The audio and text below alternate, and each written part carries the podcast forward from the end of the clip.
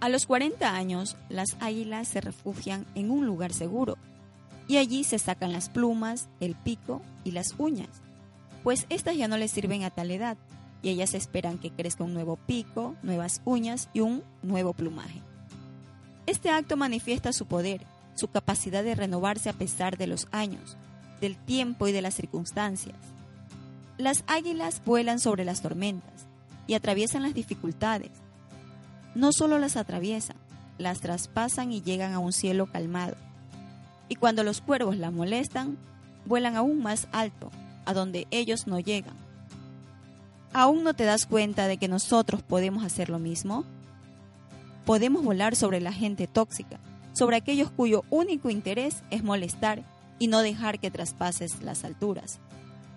Cuando el halcón busca pelea, el águila no lo hace porque ella es sabia.